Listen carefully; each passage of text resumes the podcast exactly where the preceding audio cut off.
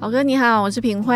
品慧好。今天我想问一个延伸性的问题啊，是就是如果有的人他就是只领三万块的薪水，对，可是呢他就只想做三万块的事，对。那比如说像我们这种觉得应该在未来创造更美好的生活，但是美好的定义是我的定义，不一定是他的定义。对对对对，但是我就会想要知道说，那他就这样子就好了吗？还是说怎么样去鼓励他能够朝我觉得的不错的生活方向前进？这样子。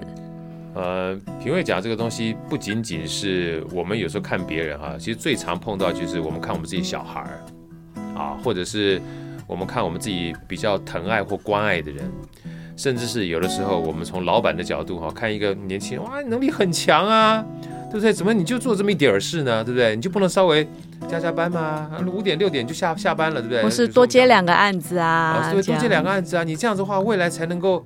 飞黄腾达啊，对不对？要不然你这个地方这样做做做，你如果继续这样做下去，十年都是这个位置啊，对不对？可是我认为能力肯定非池中之物，对不对？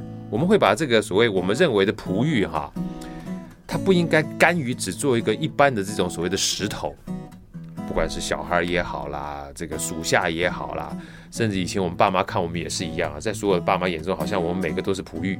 但殊不知，我们都只想当石头，对不对？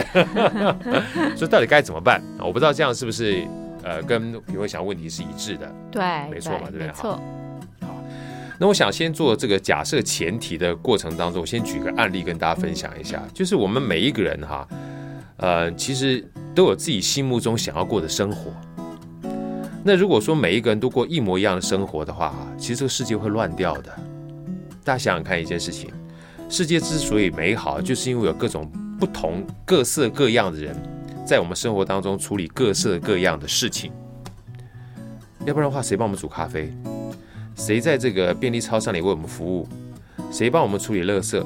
甚至我们的话，大小便的话，还有就是处理这个呃大小便的这个工作，对不对？那垃圾场呢，要处理各种不同垃圾之外，还有包含废弃物，还包含环保，还有人在煤矿坑里去挖煤矿。如果没有这些人的话，怎么能够维持像我们现在目前的话，包含火力发电，百分之七十几都是用煤矿，那他们的生活是非常非常辛苦的。对，好，所以我们先把这个定义，就是每一个人的多样化这件事情，才会让我们的世界哈能够运作的这么完美。啊，所以当我们讲说，呃，三万块钱啊，五万块钱啊，十万块钱啊，二十万块钱，为什么不往前走的时候，其实回过头来就是他想不想过这样的日子。这件事情很重要。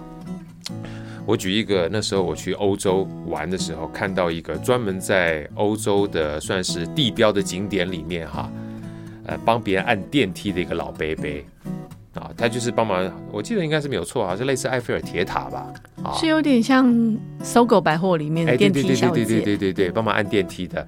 那按电梯，他这里面有个椅子啊，那时候我们就跟他聊天，他一进来，你只要一进来，他就是 Good morning，Good afternoon，就就就听他那个讲话的声音，就立马就觉得，就算外面再怎么阴霾哈、啊，阳光立马就出来了。我就问说啊，你在那边工作多久？Thirty five years，三十五年了。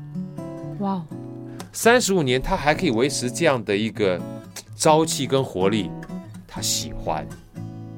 那我可以想象的，他这工作呢，应该不会有太高的薪水，啊，但是我以前会觉得，哎，你怎么不努力一点啊？离开这个小小的牢笼，对不对？关在电梯里面，一天工作这么长时间。可是我在他的角度而言，因为我们用他的角度来去思考的话，他会这么喜欢这份工作，一定他看到我们看不到的一些东西。举个例子好了。一年四十啊，假设都在埃菲尔铁塔这个电梯里面看到景色是不一样。就好哥现在目前去阳明山，他说每天到晚骑，我说一天到晚骑，但四十春夏秋冬是不一样的景色。那更重要是每一天看到不一样的人，对不对？来自世界各种不同地方的人，而且在这个地方他可以把这么好的美景呢展现给全世界，说明他觉得自己是骄傲的。所以当我们不理解他的骄傲。当我们不理解他的幸福的时候，用我们的价值观强加在他身上的时候，其实真正的无知是我们自己。这件事情非常有趣，所以当我们看到他薪水也许只有三万块钱，但你怎么知道他的幸福感基本上是三十万跟五十万？所以这就是为什么有时候我们，呃，我我讲这可能不见得是好的举例啦。那我我也我也常开玩笑讲说，像李安之前在做导演的时候，他基本上被他老婆养的。那老婆也不知道他未来会不会一定飞黄腾达。是我们后见之师觉得哇，李安好厉害哦，对不对？卧虎藏龙很强。那如果没有卧虎藏龙的话，基本上就什么都没有，他只永远在家里卧虎藏龙而已。可是那段时间他是幸福的，他是快乐的。所以有时候这个价值感的东西，如果纯粹用金钱来去看待的时候，就很麻烦啊。另外一个就是说，好哥不对啊，你刚刚这样讲有问题啊。至少李安还是持续不断努力往前走啊，对不对？那再回到好哥刚讲的那个老贝贝啊，他的努力，你会觉得他不努力吗？努力啊，他每天把他的 Good morning、Good afternoon，甚至 Good evening 的快乐带给你啊，那是他的努力啊。所以每一个人呈现他的价值其实不太一样的。啊，我们应该认真思考，就是他到底在这个里面、工作里面或角色里面得到什么样的幸福快乐，这才是很重要的关键。所以，透过刚的这个品会的问题，哈，我反而有一个不一样的思维，就当我们问的问题说，哎，你为什么不努力一点的时候，可以问问他，你喜欢这份工作吗？在这份工作里面，你觉得哪里的是让你最快乐的地方？让他去思考嘛。